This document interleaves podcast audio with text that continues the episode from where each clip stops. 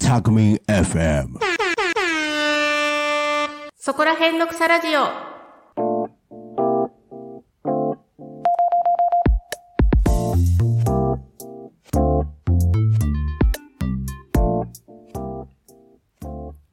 皆さんこんにちは、下野真奈です。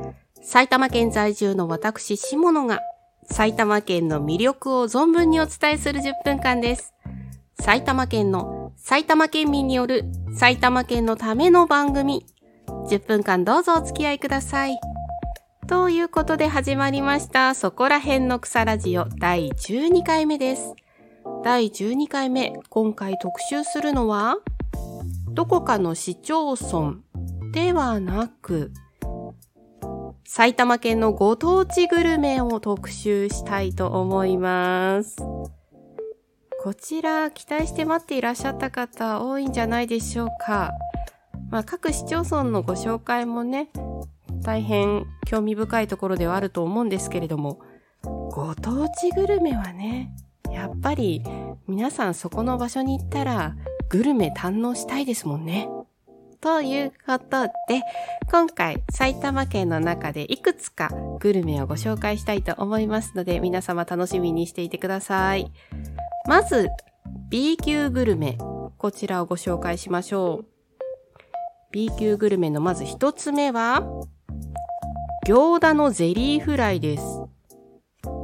行田市は先々週の放送でお伝えいたしましたが、そちらお聞きになった方いらっしゃいますでしょうか？アーカイブもございますので、ぜひそちらをまだ聞いてないよという方は聞いてください。ただこの行田市の特集の中では、このゼリーフライについては触れておりませんでした。なぜかというと、今日特集するからです。そう、行田に B 級グルメがあるんですね。ゼリーフライ。この名前を聞いてどのようなものか想像できますでしょうか？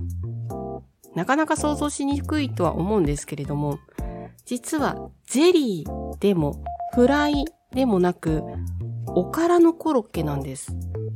うん。で、なんでゼリーフライになったかと名前の由来なんですけれども、小判型のような形からそう名付けられたということですね。もともとは銭フライ。うん。あの、お金の銭っていう字ですね。銭フライが変化していってゼリーフライという名前になったんだそうです。なるほど。名前が変化していったんだと私もこれで初めて知ったんですけれども。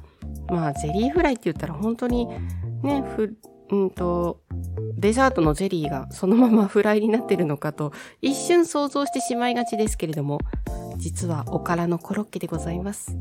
で、こちらは古くから行田市民のおやつとして親しまれているということなので、ぜひね、行田市に行った時にはゼリーフライを召し上がってみてはいかがでしょうか。かという私もまだね、食べたことがないんです。なので、ぜひ行田に行った時にはゼリーフライ食べてみようかと思います。それでは二つ目ご紹介をしていきましょう。二つ目ご紹介する B 級グルメは、東松山の味噌だれ焼き鳥です。焼き鳥なんです。と言いつつ、鶏ではなく豚肉を使用しております。あれ？焼き鳥じゃん焼き鳥って言ってるのに豚肉なんですか？という。そうなんです。豚肉の焼き鳥なんです。ちょっと矛盾が生じていますが、そういうもんなんです。そう、秩父地方とかそちらの、まあ、西側の方ですね、は、豚肉を多く食するという文化がありますので、なので焼き鳥も鶏ではなく豚肉を使用しているそうなんです。そして辛みのある味噌だれをつけて食べるのが定番ということですね。東松山、私行ったことがなくてですね、埼玉県民でありながら、結構ね、埼玉県民でも行ったことのない場所って意外と多くあるんですよ。なぜかというと、埼玉県って南北の縦移動っていうのはすごく簡単にできるんですけれども、東西の横移動ってすごく大変なんですね。うん、なので、なかなか東から西、西から東という移動がね、うん、できないんですよ。私もそれで東松山の方には行ってないんですけれども、もしもし機会がありましたら、味噌だれ焼き鳥食べてみたいと思います。ぜひ皆さんもね、そちらに赴いた際には、味噌だれ焼き鳥、鳥ではなく豚肉の焼き鳥を召し上がってみてはいかがでしょうか。それでは続きまして3つ目ご紹介をしていきましょう。3つ目の B 級グルメは、大宮ナポリタンです。ナポリタンです。はい、あなたたちが皆さん知っているナポリタンです。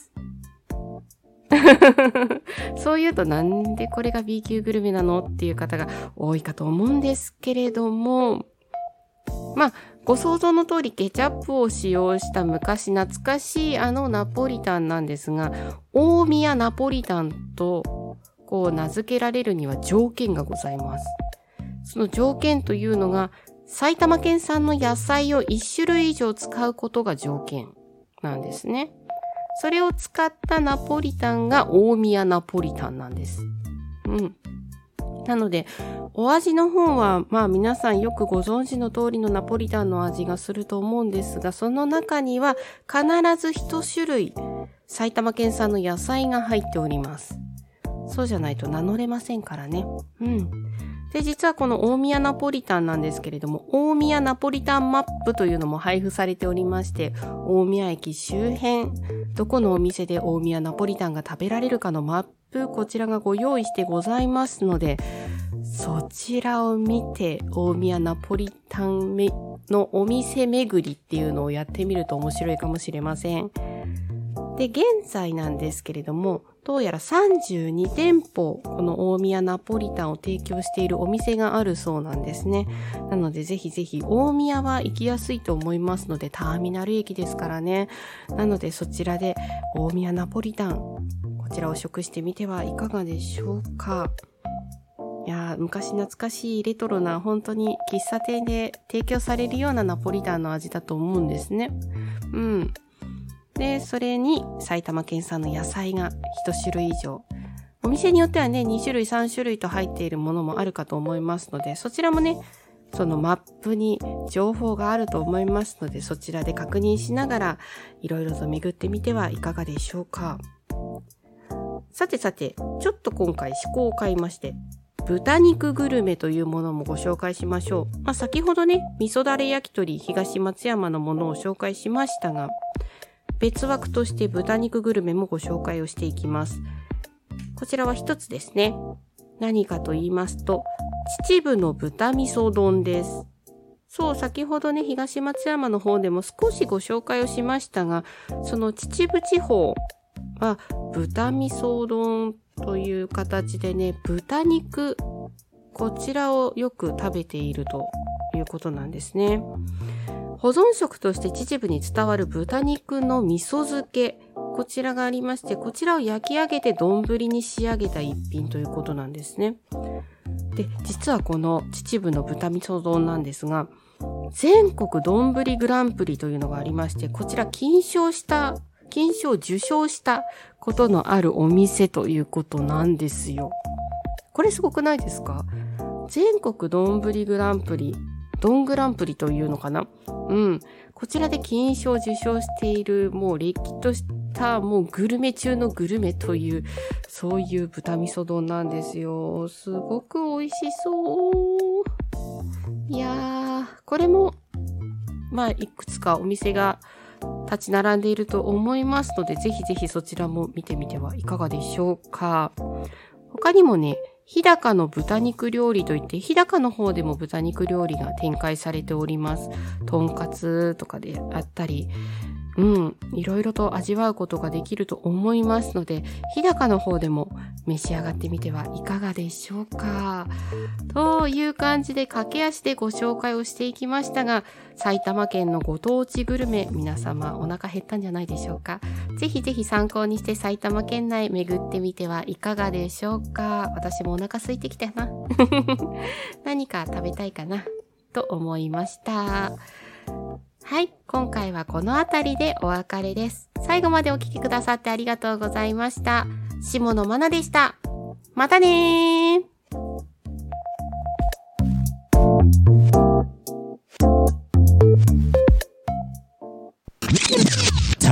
FM